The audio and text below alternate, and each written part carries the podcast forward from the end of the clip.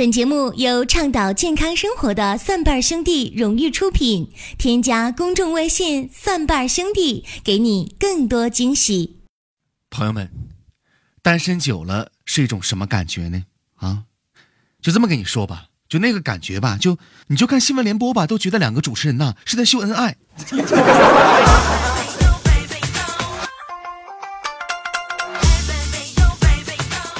人在不吃饭的时候，最多呢能坚持七天；不喝水呢，只能坚持三天。你要想马上完蛋，那你就不开空调试试。朋友们呢，这天儿太热了啊！天一热吧，我相信很多人跟我一样就不爱上班。可是呢，你又不能把这个当成借口，那怎么办呢？林哥替你出一招啊！请假的最好理由是什么呢？你就说我要做痔疮手术，为什么呢？你想，它不分男女老少，你不需要演戏。说有就一定有，谁也没有办法揭穿。你总不能你扒开看对吧？而且发作了必须立刻做手术，谁都不敢拦你呀啊！不然你连坐凳子都坐不住啊，还上什么班？请假回来之后，别人也不好意思来慰问你，对吧？最重要的一点是什么呢？哎，这个病还会反复，随时发作。朋友们呢，这辈子你的借口都有了。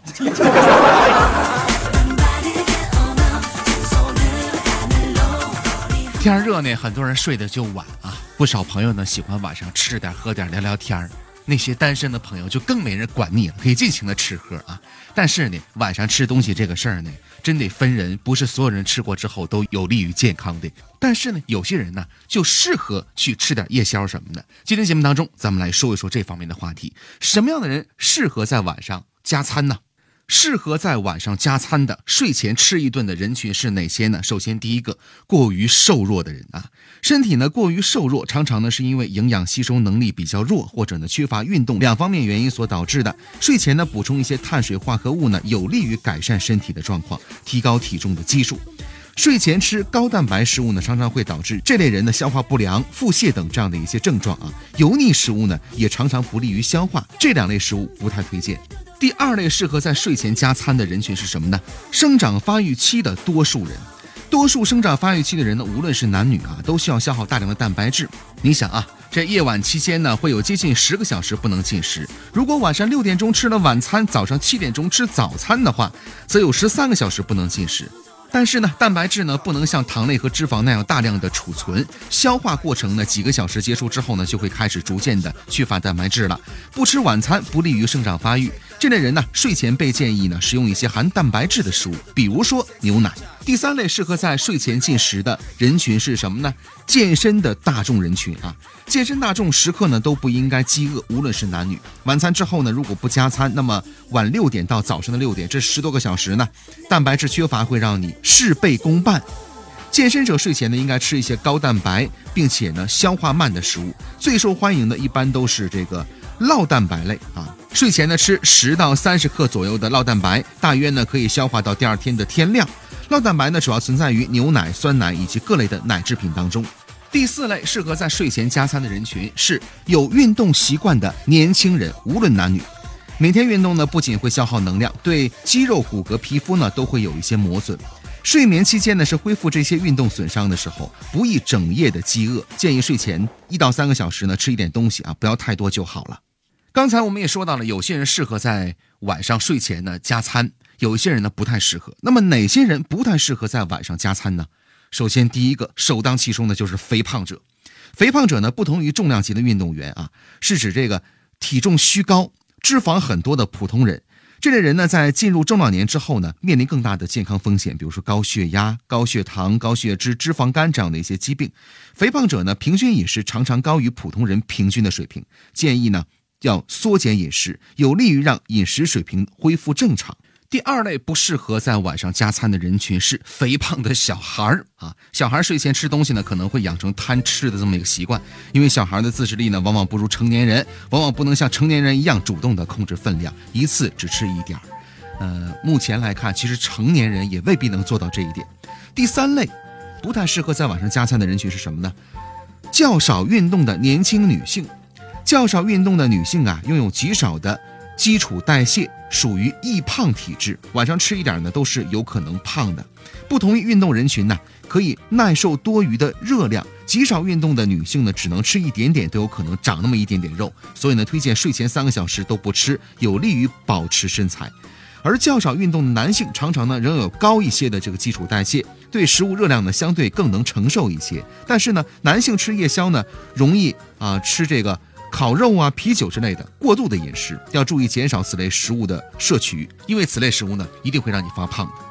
第四类不适合在晚上加餐的人群啊，这个可能大家更能理解一些，女性模特和人体模特。呃，模特呢，为了拍摄最佳的这个腹肌曲线呢，常常需要在早起之后呢空腹拍摄。他们晚上不吃东西，仅仅是为了保持早上空腹和脱水，并不利于健康。拍摄之后呢，又需要进食的。那么晚上的夜宵什么时候吃最合适呢？是晚上的十一点钟吃是最佳的啊。还有，吃太饱睡觉会不会有害健康呢？这个答案是肯定的，是有害的。所以呢，不要吃太饱，控制分量，少吃多餐。体弱者。年老者、身体不适者可以提前吃一点东西，吃完过一会儿再睡比较合适。说到这儿，让我想起了几个月之前呢，我们办公室小斌呢，大晚上跟我打电话说：“林哥，我要吃，我要请你吃，呃，烧烤。”我当时一合计，哎呦，小斌花一次钱也挺不容易的啊，我就去了。当时是吃夜宵，呃，去了之后才发现他请我吃的是烤白薯。朋友们，你说我应不应该打他？如果你喜欢我们的节目，欢迎大家呢点赞、转发和留言都是可以的，也欢迎大家关注我们的公众微信账号，搜索“蒜瓣兄弟”，我们有健康养生的常识、互动的游戏，还有病例的语音回复解析啊。那接下来呢，我们来关注一个病例的信息。